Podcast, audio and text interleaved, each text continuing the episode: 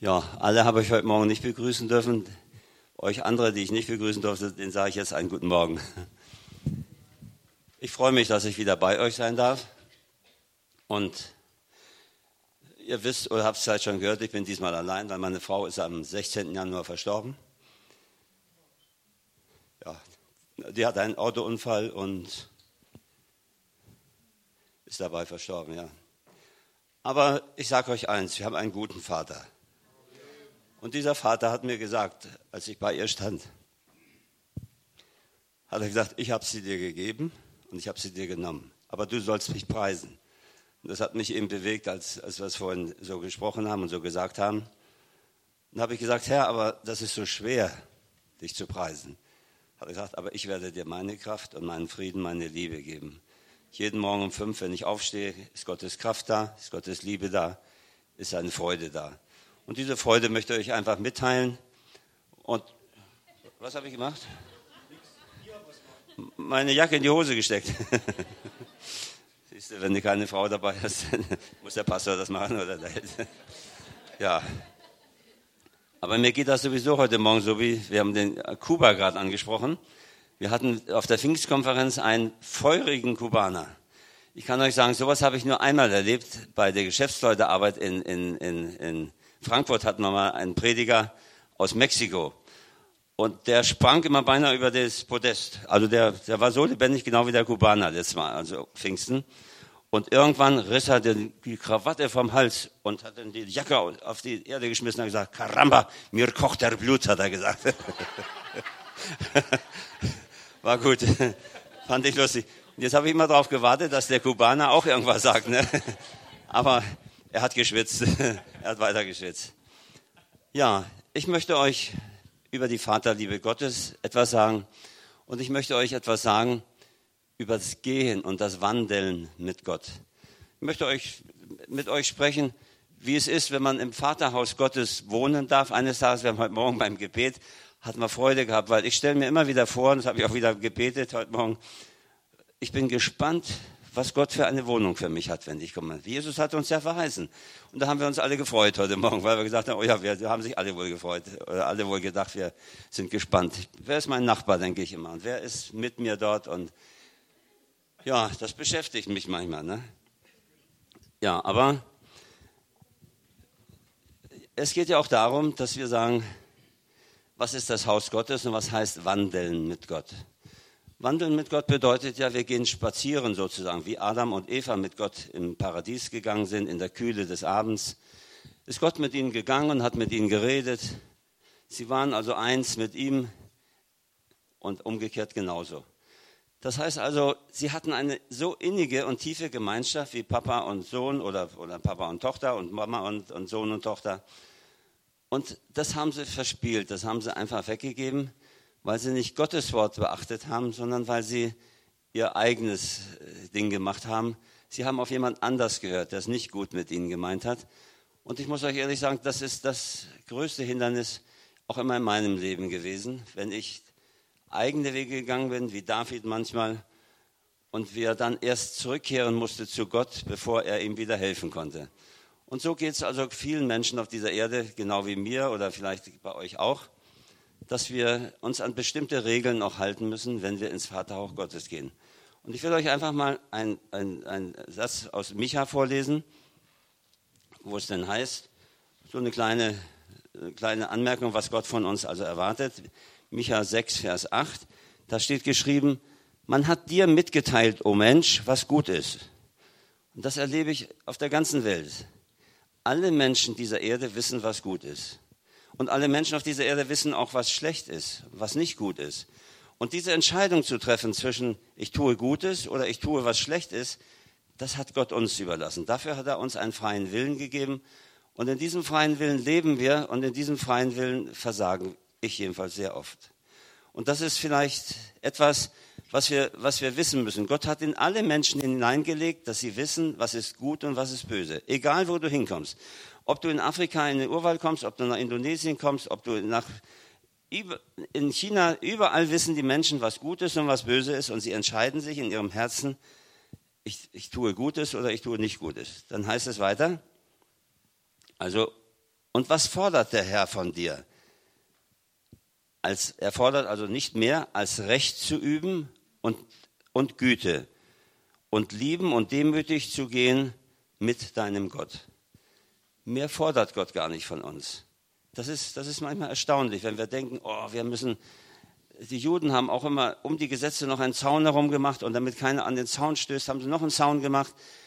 Nicht, weil sie böse waren, sondern aus Liebe zu ihrem Gott und aus Furcht vor ihrem Gott haben sie gedacht, wir wollen gar nicht erst in die Versuchung kommen, dass wir sündigen, sondern wir wollen die Sünde möglichst weit, weit draußen lassen. Aber dabei wird man dann ganz leicht gesetzlich und man, man macht dann Dinge, die uns wirklich fernhalten von der Wahrheit und von der echten Liebe, die Gott uns schenken will. Also, man hat dir mitgeteilt, o oh Mensch, was gut ist. Und was fordert der Herr mehr als Recht zu üben und Güte zu lieben und demütig zu gehen, zu gehen oder zu wandeln mit deinem Gott? Das ist etwas, was mich immer sehr bewegt in meinem Leben, dass ich immer denke, was fordert der Gott eigentlich mehr von mir als das, was er sagt? Was tue ich manchmal alles, weil ich denke, ich müsste noch etwas dazu tun? Was Gott uns sagt, das reicht. Wenn wir das einhalten, das ist nicht ganz viel. Das ist nur ein kleiner Zaun, der um uns herum gemacht hat, den Gott gemacht hat, damit wir nicht in die Irre gehen. Wenn wir uns auf diesem Weg fortbewegen, wenn wir diesen Weg einschlagen und das tun, was Gott uns verheißen oder gesagt hat, dann sind wir immer richtig. Da muss ich nicht immer, wie es mir manchmal geht, noch überlegen, was könnte ich noch tun. Zu Ehre Gottes sagt man natürlich dann. In Wahrheit ist es manchmal die eigene Ehre, dass man sagt, ich könnte noch etwas machen, wir könnten noch etwas das, das ist viel besser dann noch. Ne? Das ist also mehr als das, was wir äh, jetzt erwarten haben oder erwartet haben oder im Gebet empfangen haben. Wir machen noch einen, setzen noch einen drauf. Und das geht, ich sage mal so salopp, das geht oft in die Hose. Weil wenn wir, wenn wir etwas tun, was wir nicht mit Gott abgesprochen haben, was Gott uns nicht ins Herz gelegt haben, dann müssen wir auch damit rechnen, dass Gott nicht bei uns ist für diese Zeit. Das ist auch ein Prinzip von Saat und Ernte. Was wir also sehen, das werden wir ernten. Sehen wir Gutes, ernten wir Gutes. Sehen wir Böses, ernten wir ganz Böses. So ist das meistens. Ne? So, Gott hat uns gegeben, damit wir unseren Weg auch gehen können und damit wir in seiner Liebe auch bleiben können, die zehn Gebote einmal. Das sind nicht Gebote oder das, das ist nicht, um uns zu ärgern oder um uns, um uns alles Mögliche aufzuerlegen, sondern das ist eine Schutzmaßnahme, die wir von Gott bekommen haben, wenn du dich daran hältst, kann dir eigentlich nichts passieren. Das ist das, was ich in meinem Leben, ich bin schon 72 Jahre, was ich in meinem Leben immer wieder erfahren habe. Wenn ich, wenn ich diese Gebote gehalten habe, nicht sklavisch und, und, und, und mit Angst und weiß ich was, mit Schrecken, sondern es sind einfache Gebote, die wir, wenn wir sie halten, nicht anstoßen an Gottes Gerechtigkeit und an Gottes Liebe. Und genauso ist für mich immer wichtig geworden, wenn ich von Salomo die Sprüche lese, wenn ihr gleich von Anfang an die Sprüche lest von Salomo, dann ist das also ein, etwas, was Gott uns mitteilen möchte. So sollst du leben. So, das ist mit anderen Worten, sind das auch die zehn Gebote, nur etwas ausführlicher noch beschrieben. Und das war für mich so hilfreich und das ist für mich auch so hilfreich. Dort, wo ich bin, bin in einem der größten oder in dem größten muslimischen Land dieser Erde. Und ich kann euch sagen, wenn du die Menschen siehst in ihrer Verlorenheit, die nicht, die nicht einen guten Vater haben, die nicht einen liebenden Vater haben, sondern die einen Vater haben, einen Gott haben, der nur darauf aus ist, wenn du etwas falsch machst, wenn du nur mit dem linken Fuß zuerst aufstehst, hast du schon verloren. Da musst du also wieder ins Bett zurück es kann auch sein, dass es der rechte Fuß ist. Nein, der linke Fuß. Wenn du mit dem linken Fuß aufstehst, musst du also wieder ins Bett zurück, musst Allah um Vergebung beten und dann stehst du richtig auf. Wenn du mit dem falschen Fuß, das weiß ich jetzt nicht wieder nicht genau, meine Frau hätte das wieder gewusst. Wenn du mit dem falschen Fuß in das Badezimmer gehst oder dich äh, da reingehst, hast du schon wieder etwas Böses getan und du weißt nicht, weil du nicht die Heilsgewissheit hast, du hast nicht die Zusage von Gott, wenn ihr eure Sünden bekennt, dann bin ich treu und gerecht, sondern sie versuchen jetzt mit ihrer Gebetskette Allah wieder günstig zu stimmen und wieder, wieder äh, vielleicht ein bisschen Liebe zu erhaschen. Wisst ihr was, das, das macht mein Herz manchmal kaputt. Wenn ich diese verlorenen Menschen sehe und ich weiß, sie haben keinen liebenden Vater wie ich, der, der alle meine Fehler oft zudeckt, weil er weiß, das ist der Gerhard, mit dem finde ich auch noch ein gutes Ende. Aber wenn ich erkenne, dass diese Menschen keine Hoffnung haben, dann macht mir das das Herz kaputt. Ehrlich, dann habe ich solch ein, solch ein Mitleid, wo ich am Anfang sehr, sehr skeptisch ihnen gegenüberstand, weil sie uns verachtet haben, als wir kamen, weil sie unsere Hilfe zurückgewiesen haben. Wir brauchen von euch Christen nichts. Als der Tsunami da war, dann hatte ich manchmal ganz komische Gefühle. Ja, manchmal war da Wut auch dabei. Habe ich gedacht, dann macht doch euren Dreck allein, habe ich einmal zu einem Imam gesagt. Aber Gott hat mich etwas Besseres gelehrt. Gott hat mir gesagt, ich habe dich nicht hierher gesandt, um zu richten, sondern ich habe dich hierher gesandt, damit du dienen sollst. Du sollst mir dienen und diesen Menschen dienen, die mich nicht kennen. Mensch, das haut mich manchmal auch wirklich hin. Das ist dann etwas für mich, wo ich sage, Mensch, wie kann ich immer wieder, ich bin so lange im Glauben und wie kann ich immer wieder auf solche Dinge reinfallen, wenn dann Satan kommt und mich auf diese Art und Weise von Gottes Plan abhalten will. Und deshalb habe ich inzwischen, ich sage es so offen, ich habe eine tiefe Liebe zu den Muslimen, deshalb, weil sie unseren Gott nicht kennen. Sie kennen nicht diese Liebe, die Jesus uns gegeben hat. Sie kennen nicht die Vergebung, die wir durch Jesus Christus erfahren haben. Und sie haben auch nicht die Möglichkeit, dass wenn sie ihre Sünden bekennen, dass er Gott treu und gerecht ist, nicht vielleicht ist, Allah vergibt, wem er will, Niemand, auch Mohammed, wusste nicht, ob Gott ihm vergeben hat oder nicht, Allah ihm vergeben hat oder nicht, sondern er hat auf dem Totenbett noch angeordnet, alle Muslime müssen für ihn beten, damit Allah ihm gnädig gestimmt ist. Stellt euch vor, er vergleicht sich immer mit Jesus. Er hat ja auch Bergpredigt gemacht und alles wie Jesus. Der Satan ist ja der Affe Gottes. So, er macht alles das, was Gott äh, auch tut. Ja, sagt man doch. Äh, er, ist der, er ist der Affe Gottes, weil er alles das nachmacht, was, was Gott vorgemacht hat. So, und deshalb,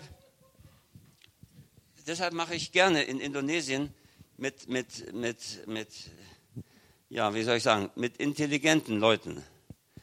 Weil ich will nicht sagen, dass die anderen dumm sind, aber es gibt Menschen auch in Indonesien, die, die äh, eine gehobene Bildung haben und die auch im Beruf etwas darstellen und die auch in der Geistlichkeit etwas darstellen. Und da machen wir Seminare bei uns in dem Heim, wo wir also von dem Mark, äh, von dem Mark Gabriel, das, das Buch, ich glaube, ihr habt das auch unten, der Unterschied zwischen Mohammed und Jesus. Nicht böse geschrieben, sondern er ist im Herzen, bittet er immer wieder, sagt der Mark Gabriel zu mir, Gerhard, nicht, du darfst nicht hassen oder böse sein, sondern du musst sie in der Liebe begegnen. Und meine Verwandten sind nun mal alle Muslime, hat er gesagt. Und deshalb kann ich ihnen nicht mit Hass begegnen, sondern ich begegne ihnen mit Liebe. Aber unsere Pflicht ist es, ihnen diese Vaterliebe Gottes zu vermitteln. Ihnen das zu vermitteln, was wir im Glauben schon erfasst haben und was wir wissen, was uns erwartet, wenn wir die Augen zumachen. Als meine Hilla da so gelegen hat und, und nun nicht mehr lebte, dann habe ich gesehen, dass auf ihrem Gesicht, Blut verschmiert, alles noch ein tiefes Lächeln gewesen ist. Wisst ihr was? Und ich habe genau gewusst, sie hat den gesehen, der Arzt hat mir das auch gesagt, der ungläubig war. Ja, er hat zu mir gesagt, ich glaube nicht an sowas, hat er gesagt, aber er hat gesagt, sie hat etwas gesehen noch, an das sie wahrscheinlich ihr Leben lang geglaubt hat. Versteht ihr, Gott benutzt auch Ungläubige, um uns zu lehren, um uns etwas zu sagen. Ich habe es gewusst, wer so lächelt, der hat einen gesehen, an den er sein Leben lang geglaubt hat und der jetzt da war und sich an die Hand genommen hat. So, wir haben also die zehn Gebote, habe ich gesagt, und wir haben die Sprüche. Und das ist das, was wir den, den wenn Muslime sich bekehren, zu Tausenden schon lehren wir sie in Jüngerschaftsschulen ein ganzes Jahr lang. Lehren wir sie nicht nur die zehn Gebote, haben sie nämlich Angst. Oh, das ist ja wieder erstens, zweitens, drittens. Nein, wir lehren sie auch das, was Salomo in den Sprüchen sagt. Und das ist ganz lieblich und schön geschrieben. Und das, das macht ihnen Freude. Sie erkennen, Mensch, es ist wichtig, dass wir den Nächsten lieben. Sie erkennen, was sie sonst nicht so wissen. So, sie lieben ihre Kinder, sie lieben ihre Verwandten, aber den aus den anderen Stamm, den lieben sie schon wieder schon lange nicht mehr. So, und deshalb bringen wir ihnen solche Dinge bei. Wir bringen ihnen christliche Lieder bei. Wir bringen ihnen bei, wie wichtig es ist, dass wir die Beziehung zu Gott, unserem Vater, aufbauen. Dass wir die Beziehung nur durch Jesus Christus aufbauen. Und dieser Jesus war für uns, ist er für uns der beste Zeuge für die Liebe Gottes. Auch wenn er am Kreuz gesagt hat, Vater, warum hast du mich verlassen? Mein Gott, mein Gott, warum hast du mich verlassen? So hat er doch schon gewusst, ich komme dahin. Er hat als Mensch noch geschrien, mein Gott, mein Gott, warum hast du mich verlassen? Aber hinge, hingegangen ist er zunächst mal in die Hölle, um dort zu predigen, das Evangelium zu predigen. Und danach ist er zu Gott, unserem Vater, gegangen. Und von da wird er auch wiederkommen eines Tages. Und er wird nicht mehr als der kleine Jesus kommen, der von der großen Maria auf dem Arm getragen wird, sondern wird auf, er wird als der wiederkommen, der richtet über die Lebenden und die Toten. Das ist sein Auftrag, das ist das, was er bei Gott erworben hat. Und das müssen wir wissen und das ist, das ist unser Glück und unser, unser, unser Zukunft, sage ich mal, wenn wir wissen, zu wem wir gehören. Wenn wir zu Jesus Christus gehören, wird Gott uns eines Tages fragen, das ist immer so, äh, immer so lustig, wenn die, wenn die Leute dann sagen, ja, ich, bin, ich, bin, ich gehöre einer anderen äh, Religionsgemeinschaft an. Ich will nicht sagen, welcher. So, wenn du also mal in Polen in einem streng gläubigen Land äh, Mission machst, dann sagen sie, du, äh, hör auf damit, wir sind alle, wir gehören alle einer Kirche an und wir sind, äh, wir sind getauft und wir sind gefirmt und außerdem der Priester, der betet für mich und die Heiligen beten auch für mich. Ich glaube, ihr könnt nicht raten, welche Religion das ich jetzt meine. Ne? So. so, aber auf jeden Fall, bitte, aber nicht, nicht, nicht überheblich oder irgendwas, sondern das sind unsere Glaubensgeschwister, unsere Glaubensgeschwister. Und ich muss euch ehrlich sagen, wenn wir in Polen Evangelisation machen und die jungen Leute bekehren sich, dann heben die nicht nur die Hand, sondern sie knien sich hin und weinen bitterlich. Und sie bekreuzigen sich, dass alles, was sie noch können, was sie noch wissen, und sie nehmen das so ernst, wie ich mir das immer wünsche, dass andere, dass, dass ich auch das oft so mache. Ne? So. Unsere Aufgabe ist es also, diese Vaterliebe die wir durch Jesus Christus erfahren haben, die er uns buchstäblich vorgelebt hat, weil wenn er sich zurückgezogen hat, dann hat er ein Zwiegespräch geführt mit seinem Vater. Und er war so glücklich und er hat selbst in der schwersten Stunde, hat er also dann gebetet, erst hat er gefragt, ob dieser Kelch nicht an ihm vorübergehen kann, weil er ja Mensch war, wie du und ich. Aber dann war in seinem Herzen der Geist Gottes, der gesagt hat, Vater, dein Wille geschehe. Und der Wille Gottes war, dass er diesen Weg gehen, sonst würden wir hier nicht sitzen und zu Jesus Christus gehören und zu Gott gehören und nicht wissen, wohin wir gehen, wenn wir einmal die Augen zumachen.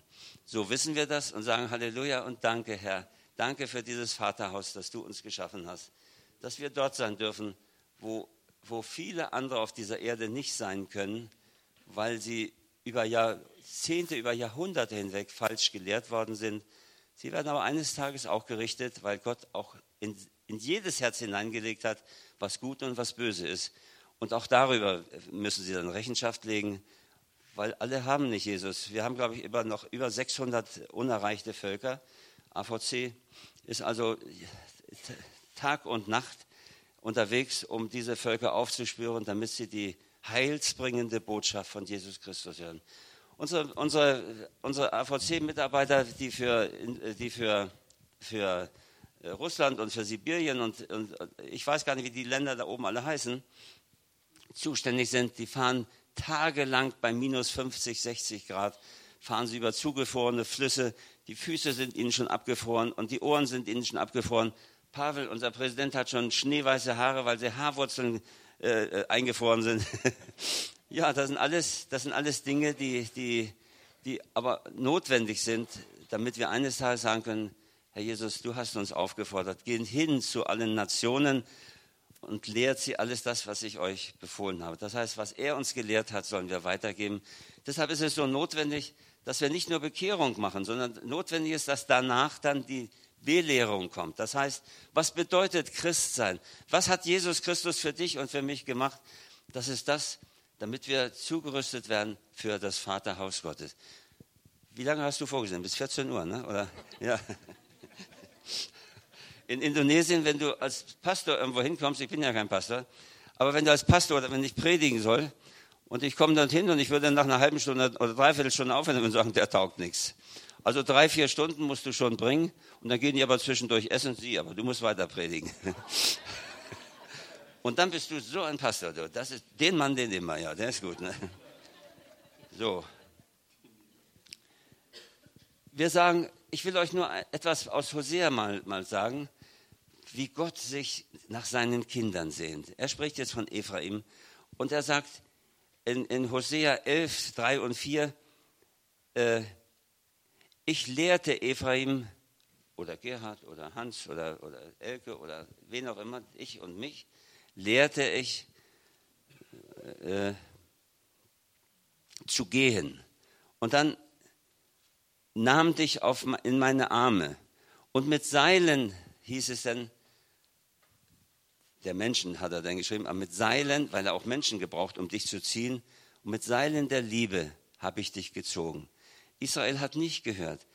Aber deshalb bitte ich euch heute, wenn Gott dich mit Seilen der Liebe zieht, wenn Gott dich zieht, weil er dich lieb hat, weil er nicht möchte, dass du verloren gehst, sondern weil er möchte, er möchte dich in deinem, seinem Vaterhaus sehen.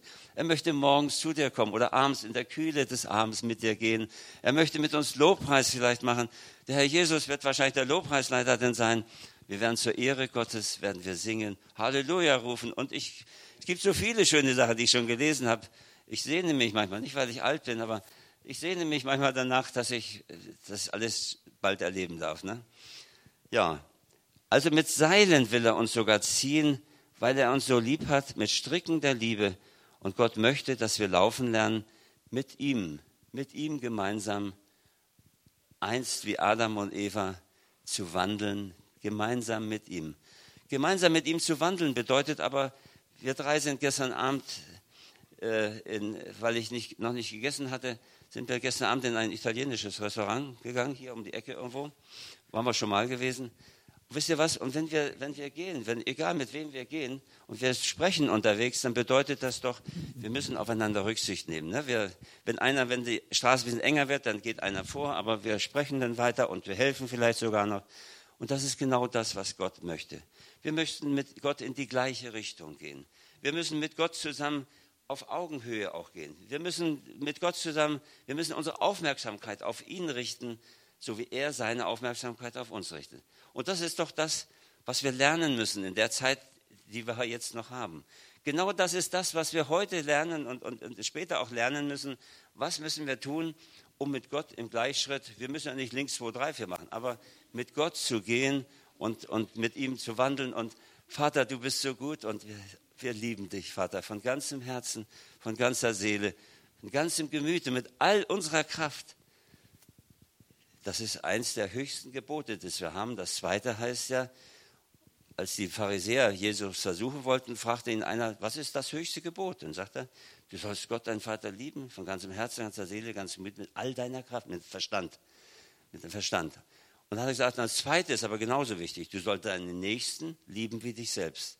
Das heißt also, es gibt so drei Gebote, Liebesgebote. Du sollst Gott an erster Stelle lieben, dann sollst du deinen Nächsten lieben und dann sollst du dich selbst lieben.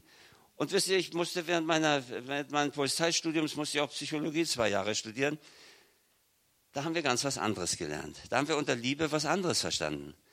Auch wenn du, wenn du in der ehemaligen DDR, wir haben dieselbe Worthülse gehabt, da stand Liebe drauf auf dieser Hülse, aber der Inhalt war oft anders. Deshalb mussten diese, äh, diese Verträge, die wir gemacht haben, die, die, die äh, Vereinigungsverträge, mussten fünf oder sechs Mal geschrieben werden, weil ein ganz anderer Wortsinn plötzlich hinter diesen, hinter diesen ganzen Geschichte stand. Wir haben von Gott eine Gebrauchsanweisung. Meine Gebrauchsanweisung ist schon so kaputt, bloß ich weiß nicht genau, ich habe schon eine mal begraben, eine Gebrauchsanweisung, eine Bibel.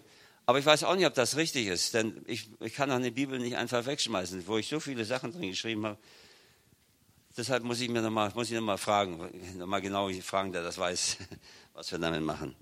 So, das heißt, Gott möchte, dass wir wandeln, lernen mit ihm, dass wir lernen, wenn er uns im Vaterhaus aufsucht und wenn, wir, wenn er morgens kommt und sagt, habt ihr schon gefrühstückt? Ja, Papa, wir haben gefrühstückt. Was wollen wir heute machen? Papa, wir gehen mit dir ein bisschen Lustwandeln durch den Garten. So, dann geht nicht Gott vorweg und wir gehen hinterher wie das oft in muslimischen Ländern ist. Da geht der Vater vorne weg. Und, und da, da ist bei mir manchmal so, dass ich noch nicht ganz so in den Spuren von Jesus bin. Dann bin ich in, in, in, in, Kuala Lumpur auf dem Flughafen international und da kommt einer mit so einem langen weißen Gewand und so einem Bart, hat, eine, hat einen Strick, so einen, so einen Kälberstrick und an dem Strick sind vier Frauen, die er hinter sich herzieht dann ist es bei, ja, das siehst du nicht einmal, siehst du viele Male. Vielleicht auch aus der Angst, dass er eine verliert oder dass er eine abhauen will, ich weiß das nicht. Aber Auf jeden Fall kam in mir hoch, er geht mit seiner Ziegenherde. Ich denke dann manchmal ein bisschen komisch, aber was denn noch schlimmer ist für mich, ich möchte dann hingehen und diesen Kälberstrick nehmen und den Mann durchdreschen. Das ist, ich weiß nicht, ob ihr das verstehen könnt. Wenn ihr seht, wie diese Frauen ganz zu dahinterhergehen, so, und dann gerissen werden wieder, dann, dann kommt in mir etwas hoch, was, was nicht heilig ist, das weiß ich. So. Aber das ist so. Das gehört nicht in das Vaterhaus Gottes, sondern das Vaterhaus Gottes gehört was anderes.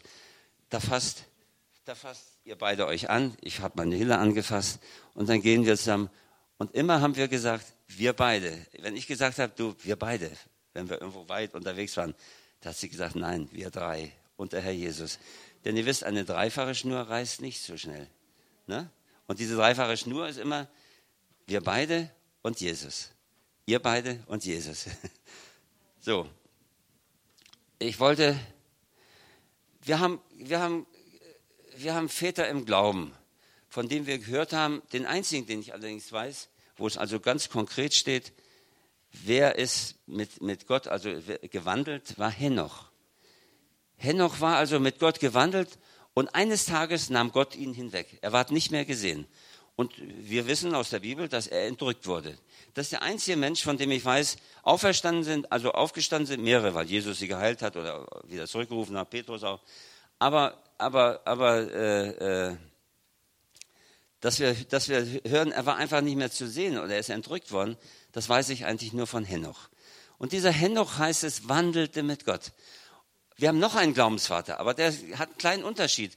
Zum Beispiel der Noah. Noah heißt es auch, er, er, er lebte täglich in und mit Gott, je nach Übersetzung. Und in meiner Übersetzung steht, er wandelte täglich mit Gott. Das heißt, er hatte ein Leben geführt, ein Gott wohlgefälliges Leben geführt. Und ihr müsst, ihr müsst wissen, Henoch und Noah lebten in einer Zeit, die genauso oder vielleicht noch mehr, nein, mehr kann gar nicht sein, gottlos war die, wie die heutige. In dieser Zeit lebten sie und Gott hat eines Tages ja sogar bei Noah beschlossen, alles Leben auszulöschen, weil es ihn gereut hat, dass er das alles so gemacht hat und dass die Menschen und alles so geworden ist. So, und bei, es gibt einen Unterschied. Der Henoch ist entrückt worden. Der ist also, war nicht mehr gesehen, aber wir wissen, wo er ist. Er ist zu, direkt zu Gott in den Himmel. Während Noah ja noch alt wurde und noch, noch ne, viel noch wahrscheinlich erleben musste, aber das bedeutet für uns nicht, wenn wir ausschließlich in Gott und mit Gott gehen und leben, wir werden entrückt hier und müssen gar nicht mehr sterben, sondern das ist, denke ich mal, eine einmalige Sache oder weiß ich wie, weil, weil Henoch eben so sehr auch in Not war mit, mit, mit all den Umständen, die ihn also umgeben haben. Und bei, für Noah hatte Gott ja eine andere Lösung. Er hat gesagt, bau eine Arche, nimm deine Familie und, und, und alles, alle Tiere, die ich dir sage, mit hinein, die Reintiere, und dann hat er eine, auf andere Art und Weise eine Rettung erfahren. Und diese Arche, wissen wir, immer beziehen wir heute auf unseren Herrn Jesus.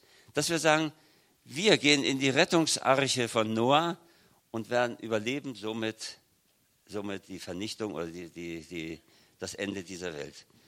So, also Henoch wandelte mit Gott, hat aber kein, kein, äh, war entrückt, während Noah äh, äh, einen anderen Weg gehen musste. Wandeln mit Gott bedeutet also, dass wir Menschen wie Noah und wie Henoch uns entscheiden müssen, mit Gott zu wandeln.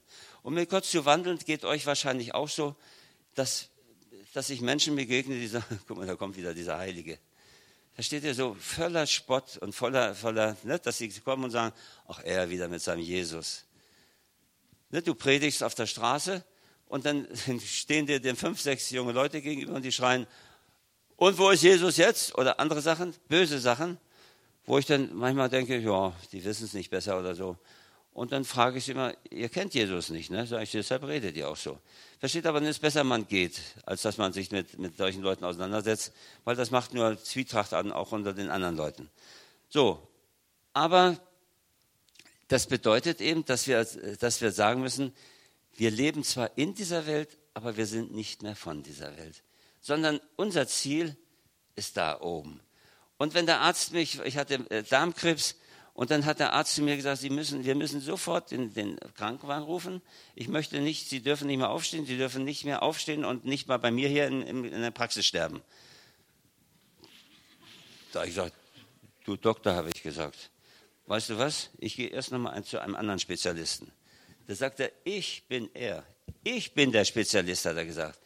Wer soll jetzt noch etwas anderes entscheiden? Wo wollen Sie noch hin? Außerdem können Sie gar nichts mehr hin. Der Darm platzt jede Minute, jede Sekunde. Das habe ich so gemacht. Da gehe ich hin. Das habe ich mir gedacht, sagt er. Wer, wer so redet, das habe ich mir gedacht. Zehn Jahre später treffe ich ihn. Ich war bei ihm und er hat mich operiert und bin gesund. Schon, schon 40, 45, 43 Jahre. Der Zehn Jahre später treffe ich ihn, diesen Mann auf dem Altstadtfest in Lüneburg, ne, der Altstadt, großes Fest. Und dann stehen wir beide an so einer Bratwurstbude. Ich darf eigentlich gar kein Schweinefleisch essen, eben damit, so, wegen, wegen meinem Darm oder so. Ne? Aber wenn Jesus mich heilt, esse ich da, wo ich Schweinefleisch vorgesetzt kriege, esse ich das. So. Wir dürfen ja so unverneinlich sein, wie wir wollen. Ne?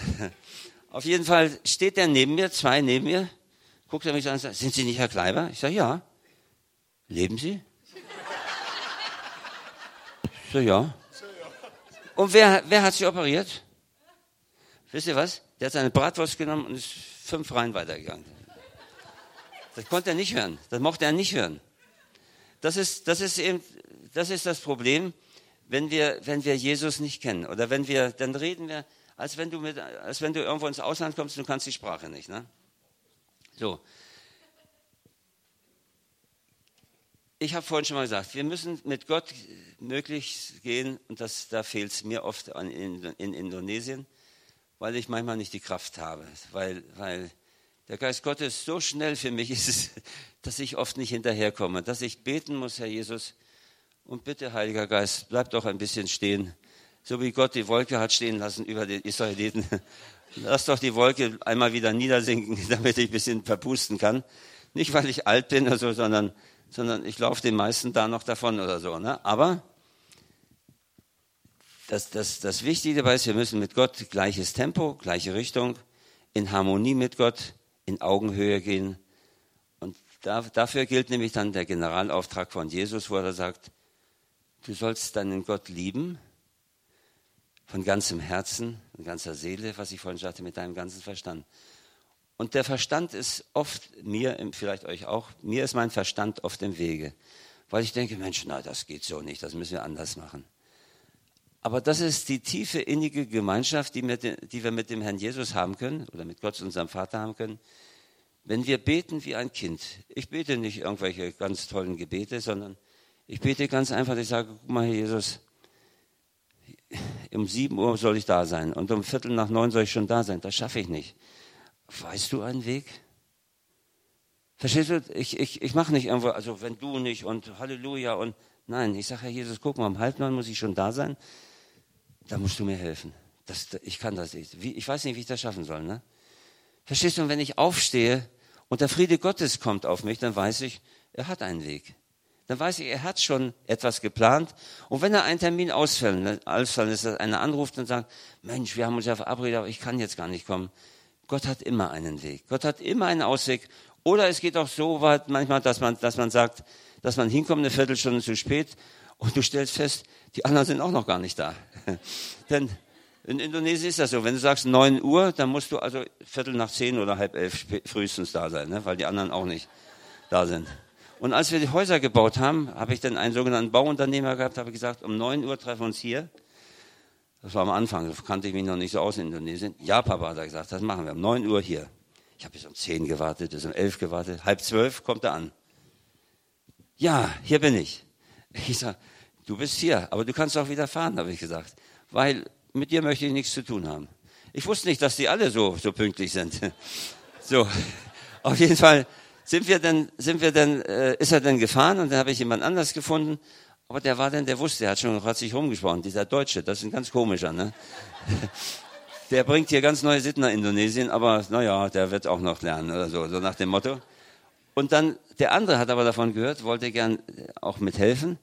Und da hat er dann also einen Auftrag haben und dann hat er, der war eine Viertelstunde vorher da. Mensch, habe ich gedacht, preis den Herrn, den nehmen wir, habe ich gesagt. Ne? so. Henoch und Noah lebten ich sage es noch einmal, in derselben gottlosen Zeit, wahrscheinlich sind wir gottloser noch als, als damals, weil mir hat ein, ein Missionar mal gesagt, Mensch, Gerhard, hat er gesagt, ich denke mal so, wenn Gott jetzt nicht in Europa eingreift, dann wird er sich eines Tages in Sodom und Gomorra entschuldigen müssen. Verstehst du? Weil, weil ich, denke, ich denke, wir übertreffen mittlerweile alles. Ne? Und, und nicht nur im, im, im weltlichen Bereich, sondern auch im geistlichen Bereich. Ne? So, und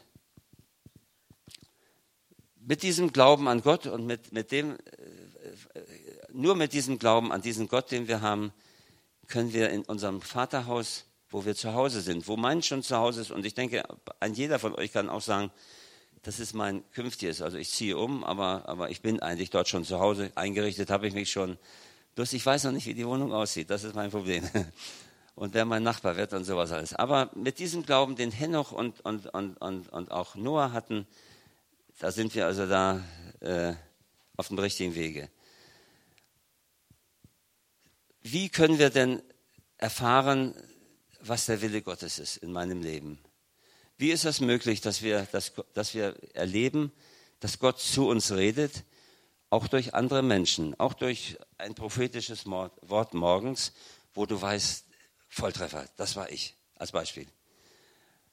Wenn ein, ein Fremder auf dich zukommt und sagt, ich weiß nicht, äh, äh, äh, haben Sie mich schon mal gesehen? Nein, ich habe Sie noch nie gesehen. Ach so, ich habe geglaubt, wir, ich habe, nee, nee, na, ich wollte, ich wollte eigentlich nur was sagen. Und ich sage, na sagen Sie doch. Und dann sagt er etwas, kennt mich gar nicht, geht weg und ich denke, der muss mich doch kennen. Verstehst du so? Manchmal sind so komische Sachen, dass ihr, und ich erzähle euch auch gleich ein paar Beispiele so, wo, wo du einfach weißt, das war Gott, der geredet hat. Ich habe gestern gesagt, dieser Gouverneur, der bei uns das, das Heim eingeweiht hat, der sagt in seiner, in seiner Ansprache, sagt er, Fernsehen alles dabei, da sagt er, ich wünsche, in Indonesien, stell dir vor, ich wünsche, dass aus diesem Haus einmal Menschen kommen, die in Politik, Gesellschaft und Wirtschaft und Kultur und überall an hervorragender Stelle stehen. Aus unserem Waisenhaus, wo Menschen aus einfachsten Hütten, wo wir sie gefunden haben, zu uns gekommen sind. Als der zweite Gouverneur, ein Muslim, das auch gesagt hat, wusste ich, boah, das ist ja von Gott, was der gesagt hat. Der hat dieselben Worte gesagt.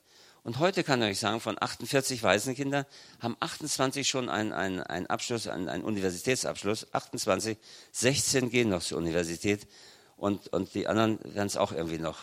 Ich kann euch sagen, das sind Worte, die, die Gott gebraucht, auch Heiden und Andersgläubige, um dir eine Botschaft zu geben. Um zu dir ein Wort zu sagen, wo du gar nicht mit rechnest, dass er das zu dir sagt. Sondern, sondern du spürst plötzlich, Warum? Weil Gott, unser Vater, dich lenken und leiten möchte. Weil du zu ihm gesagt hast, Vater, du bist mein Papa, ich liebe dich. Du bist derjenige, in dessen Haus ich komme. Und du bist derjenige, der eine Wohnung für mich bereitet hat. Ich gehöre zu dir, mein Vater. Das Bekenntnis, nicht nur vor Gott, unserem Vater, sondern dieses Bekenntnis auch vor den Menschen zu sagen. Das ist das, was Jesus von uns erwartet. Das ist das, was Gott, unser Vater, von dir erwartet. Und das ist etwas, was dich auf die andere Seite bringt. Du musst bei der Bekehrung bedeutet doch, du kehrst um. Das heißt, du drehst der Welt den Rücken zu, das, die Welt liegt hinter mir, das Kreuz steht vor mir. So singen wir doch. Ne? Und genau das ist das, was Bekehrung bedeutet. Aber die Welt spürt sofort, dass du nicht mehr dazugehörst. Ich kann euch sagen, bei der Polizei war das nicht immer einfach. Nun hatte ich eine, eine, eine gute Stellung, sage ich mal. Da war, trauten sich nicht so viele, was zu sagen oder so. Ne? Aber ich hörte sie denn tuscheln. Ob er heute wohl wieder das Wort zum Sonntag bringt. Und jeder kriegte von mir, wenn er Geburtstag hatte, ich hatte ja alle Geburtstagsdinger, äh, äh, jeder kriegte von mir zum Geburtstag so eine kleine Gideon-Bibel geschenkt. Und stellt euch vor, einmal gebe ich, hat mein, mein Präsident Geburtstag und er hat schon Angst gehabt, dass ich komme. Er hat mich angerufen und hat gesagt, du komm mal hinterher, hat er gesagt. Wir beide kennen uns also ganz gut. Komm du hinterher, hat er gesagt. Da habe ich gesagt, du, hinterher habe ich keine Zeit, ich komme um zehn, wenn alle anderen auch kommen. und dann sah ich schon, wie, wie, dann standen sie alle da und haben dann Smalltalk und so ein Quatsch. Auf jeden Fall äh, ich dann, bin ich dann losgefahren und habe dann also auf die kleine Gideon-Bibel noch ein Blümchen geklebt und habe ihnen einen richtig schönen, den, den Spruch des Tages reingeschrieben. Und das war so passend für ihn. So, und alle sahen mich nun kommen und wussten, jetzt kriegt er einen Bibel. Jetzt, jetzt wird's peinlich für ihn. So, und dann, ich wollte das aber nicht so, so, so demonstrativ machen, sondern ich bin hingegangen und gesagt, ich möchte herzlich zum Geburtstag gratulieren. Ich hatte auch noch ein kleines anderes Geschenk mit. Oben drauf hatte ich dann die kleine Videobibel gelegt. Und dann nahm er, die Videobibel legte sie gleich am Ende vom Schreibtisch. Und die anderen haben dann, oh, hier, er hier, ne? Aber ich sage euch eins, das Wort Gottes, was da drin stand, hat ihn getroffen. Das hat ihn so getroffen.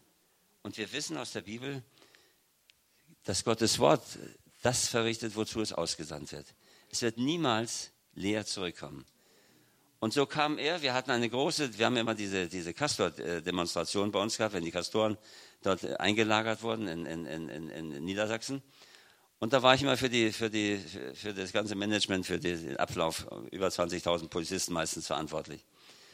Und dann hatten wir unter anderem auch die Pastoren eingeladen aus dem Wendland, aus dem betreffenden Land, weil die immer so sehr Hetze machten. Und da haben wir sie alle eingeladen, er hat sie alle eingeladen.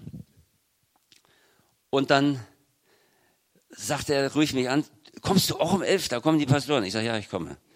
So, und dann bin ich dann hin, und dann habe ich gedacht, ich traue meinen Augen nicht. Vor seinem, also er saß so und da lag die kleine Gideon-Bibel. Und da war ein, ein, ein Marker drin. Und da hat er denen vorgelesen, ja, meine, eine, zwei Damen waren noch da, ja, meine sehr verehrten Damen und Herren, aus der Geistlichkeit hat er denen gesagt. Zu mir hat noch einer Hochwürden gesagt. Auf jeden Fall äh, hat er gesagt, ich möchte Ihnen doch mal aus dem Römerbrief etwas vorlesen. Das wird Ihnen ja nicht ganz unbekannt sein. Und dann hat er Ihnen vorgelesen, was Sie eigentlich hätten wissen müssen und was Sie eigentlich hätten tun müssen, nämlich, dass, dass Sie untergeordnet sind jeder staatlichen Obrigkeit. Und dass die Obrigkeit sogar ein Schwert hat und dass er also, und dass es nicht darauf ankommt, dass also Sie als Pastoren die Menschen noch aufhetzen, sondern dass es darauf ankommt, die Liebe Gottes weiterzugeben, hat er gesagt. Ich habe gedacht, ich habe hab geguckt, wo hat er denn einen Stuhl? Habe ich gedacht, ich wollte mich setzen. Aber wisst ihr was? Gottes Wort kommt niemals leer zurück. Und wenn du in diesem Hause Gottes wohnst und in dieser Atmosphäre eingefangen bist, so wie hier heute Morgen, dann ist es eigentlich schwer, noch was Böses zu sagen. Ne? Oder was, sondern da muss man jedenfalls immer den Versuch starten, dass man alles dass alles in, in Gottes Liebe äh, weitergeht. Worauf kommt es also an, auch im Hause Gottes? Wir müssen lernen, wenn wir ins Haus Gottes wollen und wenn wir da hingehen, müssen wir lernen, dass es im Haus Gottes auch, äh, ich sage mal, eine Hausordnung gibt. Und ohne diese Hausordnung können wir alle gar nicht sozusagen leben in dem Haus. Denn wir sind alle ein bisschen anders geartet. Auch wenn wir noch so fromm und heilig sind, sind wir doch ein bisschen anders geartet. Und so müssen wir hier auf dieser Erde schon, ich komme am Ende nachher nochmal drauf zurück, lernen, im Haus Gottes als Brüder und Schwestern miteinander zu leben, miteinander auszukommen. Denn ihr wisst ja, im, im Himmel gibt es nur Freiwillige und in der Hölle gibt es auch nur Freiwillige. Und wenn du nicht freiwillig jetzt lernst, dann wird es eines Tages wehtun. Denn Gott arbeitet an dir und arbeitet an mir. Und, und ich bin dabei, äh, an mir auch zu arbeiten, denn wir müssen ja lernen aus dem, was, was wir erfahren und was uns widerfährt oder so. Und deshalb ist dann immer die Frage, Herr, was muss ich tun? Was muss ich tun, Herr, damit ich in deiner Gerechtigkeit, in deiner Liebe auch bleibe und leben kann? Und daran arbeite ich auch, das könnt ihr euch vorstellen, auch sehr zur Zeit. Wir müssen bei unserem Gebet müssen wir konzentrieren, uns konzentrieren auf Gott. Und weißt du was? Nimm dein Handy und schmeiß es aus dem Fenster oder so, dass es dich nicht stört. Ausmachen oder stumm machen, dann, dann brummt das Ding in der Tasche irgendwo, verstehst du? Und dann bist du wieder abgelenkt. Also ich nehme mein Handy, ist im Wohnwagen unten. Also mein Haus ist zurzeit immer da, wo ich die letzten sechs Wochen eigentlich schon, immer da, wo ich mein Wohnwagen steht, da bin ich zu Hause. So, auf jeden Fall sei ganz ungestört. Jesus sagt sogar, Geh in dein Kämmerlein und schließ die Tür hinter dir. Das ist so wichtig, dass wir in der Ruhe, in der Ruhe Gottes oder in die Ruhe Gottes hineinkommen und in der Ruhe Gottes auch leben können. Das heißt also, wenn ich, wenn ich bete, deshalb danke für eure Einladung heute Morgen zum Frühstück. aber ich brauche mal eine Zeit morgens immer, um mit Gott zu reden. Und dann bin ich hoffentlich nicht unhöflich, wenn ich sage, du lass mich mal in meiner Hütte leben. So, und dann ist es so wichtig, dass wir dieses persönliche Gespräch mit unserem Herrn Jesus führen. Dass wir ihm sagen, Herr Jesus, sieh mal, dies ist ein Tag, den du gemacht hast. Ich lobe ihn. Wir sollen ihn erst einmal loben. Wir sollen ihn preisen, auch wenn es mir schwer gefallen ist am Anfang. Aber wenn du dann spürst, wenn du dann die Vaterliebe Gottes erlebst in seinem Hause, wie er kommt und wie er dich tröstet, wie eine Mutter ihr Kind tröstet. Verstehst du, so lesen wir das, ihren Sohn tröstet. So lesen wir das in der Bibel. Und so fühlst du dich und so, so fühle ich mich auch zur Zeit, dass er da ist und mir über alles hinweg hilft, was mich im Augenblick so versucht, immer so niederzudrücken. So, und, und diese Vaterliebe Gottes, die erfahren wir immer nur in der Stille. Die kannst du nicht erfahren draußen, auf, wo es laut ist und weiß ich wo ist, sondern diese Liebe zu Gott und diese, diese Nähe zu Gott spürst du nur, wenn du, wenn du in der Ruhe, also auch wenn es um dich herum ruhig ist. Und ich muss euch sagen, Hilla und ich, wir haben immer oft, also wir haben natürlich jeden Tag immer zusammen gebetet, aber wir beide brauchten immer eine Zeit allein mit Gott. Wo ich, wo, wo, wir brauchten nichts mehr sagen, sondern ich bin dahin gegangen, sie ist dahin gegangen und wir haben allein zu unserem Gott geredet und haben gesagt, Vater, danke, dass wir deine Kinder sein dürfen. Und dieses, dieses Persönliche, diese Liebeserklärung jeden Morgen an Gott, wenn ich zu meiner, wenn ich morgens aufgestanden, wenn ich meine Augen aufgemacht habe, mein Hiller guckte mich an, egal wie sie aussah, ich habe immer gesagt, ich liebe dich. Ich liebe dich, wie vor 50 Jahren. Wir haben im August letztes Jahr Goldene Hochzeit gefeiert. Das ist übrigens eine gute Ehetherapie. Wenn man, wenn man sagt, ich hatte mal einen Bischof, der bei mir war, und der wollte sich von seiner Frau trennen, weil sie ihm keine Söhne geboren hat. Das ist aber in Indonesien so. Dann darf er das nach dem Stammesgesetz. Wollte er eine andere Frau nehmen. Und dann habe ich ihn angerufen habe gesagt, ich möchte, dass du um 10.30 Uhr mit dem Flugzeug hier in Medan landest. Und, und dann reden wir mal darüber, weil seine Frau hat angerufen und hat geweint, weil er sie entlassen wollte. Und dann haben wir beide dann darüber geredet, haben auch das Wort Gottes betrachtet. Und dann hat er sich wirklich, hat sich hingeschmissen auf die Erde, als ihm plötzlich klar wurde, er als Hirte, Oberhirte sozusagen, er hat die Tradition des Stammes über Gottes Wort gestellt das war für ihn so unfassbar und so ungeheuerlich, dass sich hingeschmissen auf die Erde, der geschrien und hat geweint. Aber Gott hat ihm unglaublich vergeben. Aber ich habe ihm mitgegeben am Ende. Ich habe gesagt, und von heute an, morgen früh, wenn du aufwachst und deine Frau, egal wie sie aussieht, dann sagst du zu ihr, ich liebe dich, mein Schatz. Du bist die beste Frau dieser Welt. Eines Tages hatten wir eine Pastorenkonferenz da mit seinen Pastoren. Und da bin ich manchmal ein bisschen Pharisäer oder Boshaft. Und dann dachte ich, jetzt fragst du mich, jetzt machst du mal eine Nagelprobe. Und dann sage ich dann zu ihr, die neben ihm saß, so ganz lieb neben ihm saß, haben sie manchmal auch Händchen gehalten, das ist ganz ungewöhnlich. Aber dann sage ich zu ihr, du, ich möchte eine Frage dir stellen. Ja, sag mal. Ich sage, was hat dein Mann heute Morgen als erstes zu dir gesagt, als er dich gesehen hat? Und die sind ja braun von, oder bräunlich. Aber die war so rot geworden, hat sie gesagt, muss ich das hier sagen? Ich sage, ja, ich möchte das hören. Hat sie gesagt, er hat gesagt, ich liebe dich. du bist die beste Frau dieser Welt. Das ist die beste Therapie, die ich euch empfehlen kann, euch Männern, dass wir unsere Frauen lieben und ehren, wie Jesus Christus seine Gemeinde geliebt und geehrt hat. So. Bringe all das, was, was auf deinem Herzen ist, bringe vor Gott. Denn im Vaterhaus Gottes muss alles rein und klar sein. Wie lange habe ich denn Zeit noch? Damit ich. Schon zu Ende? Na. Noch eine Stunde? Also, Nein, ich kann mich auch kürzer fassen. Ihr wisst nur, wenn, wenn das Herz voll ist, und das ist bei den, bei euch, ihr seid ja keine Muslime oder so, und ihr kennt Gott, unseren Vater.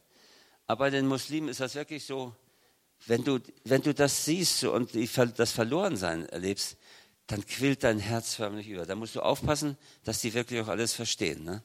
Aber wenn sie das begriffen haben, ich kann euch sagen, ich wünsche mir manchmal, dass, dass wir Christen so unseren Glauben leben, wie die Muslime ihren Glauben leben. Natürlich sie in Angst und wir in, in der Liebe Gottes, aber dass wir das so ernst nehmen mit unserem Gott und Vater, wie sie das nehmen. Also. Wir müssen manchmal, manchmal ist es nicht so, dass du aufstehst Und du hast gesagt, Papa, ich brauche ein neues Auto und dann steht er schon vor der Tür und da hupt einer. Das ist also nicht immer so. Und ihr wisst, dass selbst Daniel, als er diese ganze Offenbarung von Gott empfangen hat, hat er, hat er tagelang gelegen und war besinnungslos. Und dann ist ein Engel und hat 21 Tage hat er gebeten, äh, Herr, sag mir doch, was bedeutet das alles? Und er hat 21 Tage gelegen, wie, wie tot, wie ohnmächtig, bis der Engel gekommen ist und gesagt hat, nach 21 Tagen, der Fürst über Persien, der hat mich aufgehalten. Dein Gebet, du Heiliger, ist vor Gottes Thron gegangen. Und er hat gehört, aber der hat mich aufgehalten, deshalb 21 Tage. Also du weißt immer nicht, was jetzt zwischen dir und deinem Wunsch noch steht. Vielleicht ist es so, wenn, wenn mein, meine Jungs damals ein, ein, ein, ein Fahrtenmesser haben wollten, als sie fünf oder sechs waren, habe ich vorne die Klinge rund gemacht, damit sie nicht da irgendwas mit Unfug machen konnten.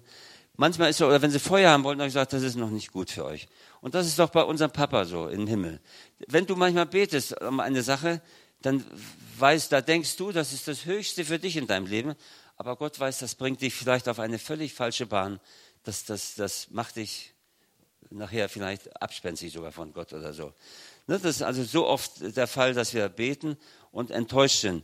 Und wenn ihr daran denkt, der, der Daniel musste eines sein. Jesaja hat gebetet, als das Volk zu ihm kam und entweder nach Ägypten wollte oder ob sie da bleiben sollten.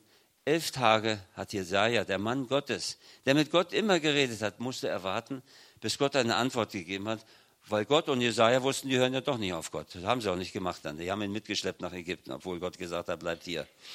So. Das bedeutet, wir müssen auch damit rechnen, dass Gott, unser Vater, nicht sofort alle Gebete erhört. Und, und ich kann euch ein Beispiel sagen. Gott hat mir einmal in den, morgens um, um Viertel nach vier gesagt, kurz bevor wir aufgestanden sind, hat mir Gott gesagt, das Nachbarhaus, der immer so böse zu uns war, der uns in der Woche dreimal manchmal angezeigt hat, ein hoher Muslim, und immer war Oberstaatsanwalt da und ein Richter da und, und vom Sozialamt dort. Die wollten unser Heim zumachen, weil er immer behauptet, wir kochen Schweinefleisch und wir singen, wenn er betet.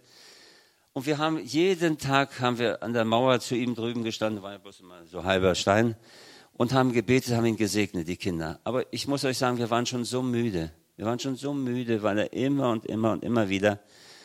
Und dann habe ich gesagt, eins hat Papa, was machen wir denn? Das, das geht nicht mehr. Und da hat Gott zu mir morgens gesprochen, in einem Jahr ist das dein Haus. Ein Jahr mussten wir warten und tatsächlich genau nach einem Jahr, ich hatte schon längst vergessen, was Gott gesagt hat, aber meine Kinder, unsere Kinder da, die haben jeden Tag einen Tag abgestrichen. Und als ich vom Notar wieder zurückkam, standen sie bei uns vor, der, äh, vor dem Kinderheim, haben mit, mit Gitarren und mit allen möglichen Instrumenten gespielt und gesungen, haben gesagt, Papa, weißt du, was heute für ein Tag ist? Ich sage, heute ist ein großer Tag der Freude. Ich komme gerade vom Notar. Papa, heute vor einem Jahr hat Gott zu dir gesagt, in einem Jahr ist das dein Haus. Versteht ihr, manche Dinge brauchen, um, um, um reif zu werden. So, und, und so ist das in, in unserem Leben auch in, in, in jeder Situation. Und was ist für uns noch wichtig? Für uns ist wichtig, dass wir im Vaterhaus Gottes, dies ist das Abbild des Vaterhauses Gottes. Ich weiß nicht, ob das euch das immer so klar ist. Mose hat von Gott den Auftrag gekriegt, in der, in der Wüste eine Stiftshütte zu bauen, ein Haus für Gott zu bauen. Dies ist euer Haus Gottes. Ich weiß nicht, ob euch das immer so klar ist. Das ist ein Haus Gottes. Und wisst ihr was, ich bin in, in, in, in, in Indonesien, bin ich manchmal wie Jesus, als er die, aus dem Tempel alle die, die Sachen rausgeschmissen hat. Die, sogar die Taubenverkäufer hat er rausgeschmissen und hat sie auf die Erde geworfen alle. Und da ist ein Missionar, der, heißt, der hieß Nommensen. Der hat den, ganz, den größten Volksstamm dort, dort missioniert. Aber wenn du Bilder von ihm siehst, dann siehst du ihn auf der Kanzel oben stehen, äh, sozusagen evangelisch-lutherische Kirche, mit Pfeife hat er gepredigt. Ne, siehst du also Bilder von ihm. Was ist das? Was ist? Die Gläubigen tun alle so wie der, der ihnen das gesagt hat. Das heißt, die rauchen dann in der Kirche und schmeißen die Zigarettenschachtel weg. Und weißt du, dann habe ich manchmal, einmal habe ich dann gesagt, auch auf der Kanzel, habe ich dann gesagt, wisst ihr was, mir kommt das vor, als wenn das hier ein Schweinestall wäre, habe ich gesagt. Überall liegen Zigarettenkippen, ihr raucht hier. Sag mal, ist das, was ist das für euch? Ist das ein Haus Gottes oder was ist das für euch? Oh, hat der Pastor gesagt, Papa, du bist aber heute streng zu uns. Guck mal, wir sind doch, wir sind doch Bataks.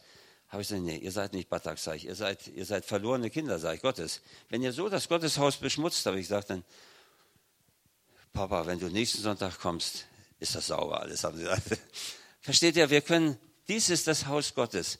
Das ist die Gemeinde. Und ihr kennt doch das Lied, Jesus will uns bauen zu seinem Tempel als Wohnung für den heiligen Gott. Und dieses Haus des Herrn, das ist die Gemeinde. Das ist nicht dein Privathaus, sondern das ist die Gemeinde Gottes. Dieses Haus ist für euch die Gemeinde, das ist das Haus Gottes, das Jesus bauen möchte, wenn er wiederkommt. Und wir wissen, dass Mose ganz lange, als er einen Auftrag bekommen hatte, er soll die Stiftshütte bauen, hat Gott ihm gezeigt, das Original gezeigt, was im Himmel war. Und der Mose muss phänomenales Gedächtnis gehabt haben, sage ich mal, damit das alles so wiedergeben konnte, dass Gott hinterher auch gesagt hat, gut, das ist mein Haus. Mose hat daraufhin zwei, zwei, zwei gute Leute zur Seite gestellt worden von Gott, Bezail und äh, noch einer, ich komme jetzt nicht auf den Namen. Und die beiden als Baumeister haben alles das so hergerichtet, und die Frauen und alle, die noch sonst geschickt waren, haben dann die Teppiche und alles gemacht und Ziegenfälle ge gefärbt und alles Mögliche. Auf jeden Fall hat Gott gesagt, alle, die guten Willen sind, sollen dann ihre Gaben, die sie aus Ägypten, die sind ja reich beschenkt worden in Ägypten, sollen sie mitbringen, damit wir das Haus Gottes bauen können. Dann erscholl ein Ruf durch das Lager, alle, die willigen Herzen sind, bringen, sollen jetzt ihre Gaben, die Gott ihnen aufs Herz hierher bringen. Und alle, die guten Willens waren, brachten Gold und Silber und sie brachten Felle und sie brachten Zwirn und ach, alles, Erz und was sie alles schleppen konnten, haben sie also hingebracht, was sie glaubten, was Gott ihnen aufs Herz gelegt hat. Ich bin willig, ich bringe das hin. Alle waren nicht guten Willens, sondern manche haben gesagt, wieso? Das habe ich doch gekriegt. Ne, wir wissen ja, dass sehr viele widerspenstige Leute da waren. Die haben gesagt, die wollen sich da eine tolle Hütte bauen und ich soll das, nö, mache ich nicht. Ich sage meine Worte. Eines Tages sagte der Bezahel zu, zu Mose, Mose, sagt, die Leute sollen nichts mehr bringen. Ne, die machten immer noch Hemden, machten sie für die Priester, weiß ich was. Die sollen keine Gegenstände und kein Geld und Gold und nichts mehr bringen. Es ist genug. Solche Berge. Du, und dann will ich vielleicht gleich das Ende dazu sagen.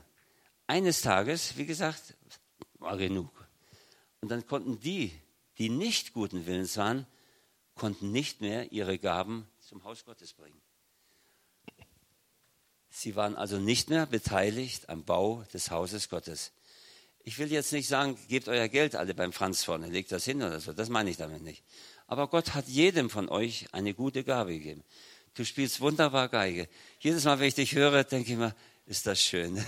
Ihr macht so einen wunderschönen Lobpreis. Hier gibt es, wenn du reinkommst, wirst du begrüßt. Unten wird festlich gedeckt. Jeder hat doch eine Gabe. Ein anderer geht zu seinem Nachbarn und kann erzählen von der Liebe Gottes. Verstehst du? Kann er vielleicht besser als manche andere. So hat Gott jedem von uns eine Gabe gegeben. Und diese Gabe gehört nicht in dein Tresor oder in dein Schlafzimmer, sondern diese Gabe gehört hier in dieses Haus Gottes. Und in diesem Haus Gottes, das ist die Gemeinde Gottes. Und von hier aus, in diese Gemeinde Gottes, nicht nur in diese, sondern in andere auch noch, hat Gott alle Gaben gelegt. Und hier möchte er, dass seine Gaben zum Gebrauch kommen. Habt ihr das verstanden? Oder soll ich das noch dreimal sagen? Nein. Nein. Das ist die Wahrheit. Und so wie du dich hier im Hause Gottes benimmst, so wie du hier deine Gefühle weitergibst, so wie du hier mit deinem Nächsten umgehst, so wie du hier deinem Nachbarn sagst, du, ich habe dich von Herzen lieb. Aber gestern habe ich mich über dich geärgert. Komm, lass uns mal darüber reden. Verstehst du? Bei AVC und bei Nehemiah, ich bin, wir sind deshalb schon fast 35 oder 35 Jahre da. Niemals hat es einen Spendenskandal oder, oder irgendwas Böses gegeben. Natürlich haben wir auch Differenzen untereinander. Aber diese Differenzen werden immer auf den Knien vor Gott ausgeräumt. Und das ist das, was, was für das Haus Gottes notwendig ist, dass wir im Hause Gottes Liebe weitergeben und dass wir in diesem Hause Gottes auch den Menschen, den anderen Menschen zeigen, was Gottes Liebe bedeutet. Ich weiß nicht, in welcher Zeit, sage ich immer wieder, ich weiß nicht, in welcher Zeit diese Vorbereitungen gelaufen sind, ob es ein oder fünf Jahre waren oder ein halbes Jahr war, das steht nicht geschrieben. Aber es steht geschrieben, an einem einzigen Tag wurde das Haus Gottes, die Stiftshütte errichtet. Jesus sagt noch ganz was anderes. An einem einzigen Tag haben sie also alle Stände aufgestellt, haben alle Felder drüber gezogen. An einem einzigen Tag. Jesus gibt uns ein neues Beispiel. Er sagt, beim Schall der Posaune werden die in Jesus Christus Entschlafenen aus ihren Gräbern steigen, in einem Nu, also werden, entrück, werden, werden, werden aus den Gräbern steigen. Und die noch heute, die heute noch leben mit Jesus Christus, werden mit ihnen gemeinsam auffahren in den Himmel. In einem Nu heißt das. Jesus braucht keinen Tag.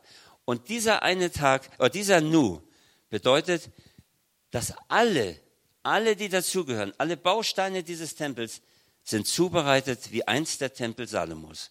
Der Tempel Salomos wurde nicht auf dem, auf dem, auf dem Ölberg zubereitet, sondern in den Steinbrüchen von, von Libanon. In den Steinbrüchen von Libanon wurde zunächst mal aus, den Stein, aus dem Steinbruch herausgesprengt das, was man brauchte an Steinen, große Quader und kleine Steine und so weiter. Dann wurden sie mit Hammer und Meißel dort bearbeitet. Man hat keinen Hammerschlag, keinen einzigen Hammerschlag in Jerusalem gehört, auf dem, auf, beim Tempelbau, sondern alles passte saugend, schraubend zusammen. Es ist vorne vorbereitet worden. Du und ich, wir sind aus dem Steinbruch herausgebrochen worden. Wir, wir sind mit Sprengkraft, bei mir war es Sprengkraft, so böser war ich. Bei mir war Sprengkraft, so viel musste Gott, damit er mich rauskatapultiert da, aufwenden. War ein guter Sprengmeister da. So, und dann bin ich, siehst du, Gott arbeitet immer noch an mir. Und ich sage euch, dieses Zubereiten, das tut oft sehr weh, weil dieses Zubereiten, dich zubereiten, das tun meistens deine Freunde, deine Verwandten oder, oder dein Pastor oder andere, die denn an dir was auszusetzen haben, weil du nicht so bist, wie du sein sollst, weil ich nicht so bin, wie ich sein sollte. Aber das tut weh, wenn denn mein, mein, mein Bruder zu mir sagt, also mein geistlicher Bruder zu mir sagt, naja, du, ne? Dann denke ich, oh Mensch, warum macht er das? Ne? Das tut weh dann irgendwo, ne? wenn, man, wenn er mich irgendwo zurechtreißt. Aber das ist alles notwendig. Alles ist notwendig, damit wir als lebendige Bausteine Gottes brauchbar sind in dem Hause Gottes. Und in einem Nu, wissen wir, fahren wir auf zum Herrn Jesus und der Tempel Gottes ist fertig. Der Tempel Gottes, jeder passt an seine Stelle. Vielleicht bin ich ganz unten im Fundament, ich weiß das nicht genau. Vielleicht bin ich ein Dachziegel oder irgendwas. Ich weiß nicht, was da alles gibt im Hause Gottes. Aber ich weiß, Gott hat mich hier zubereitet, bis der Herr Jesus sagt, es ist vollbracht, auch mit diesem widerspenstigen Gerrit, der oft so eigene Gedanken hat.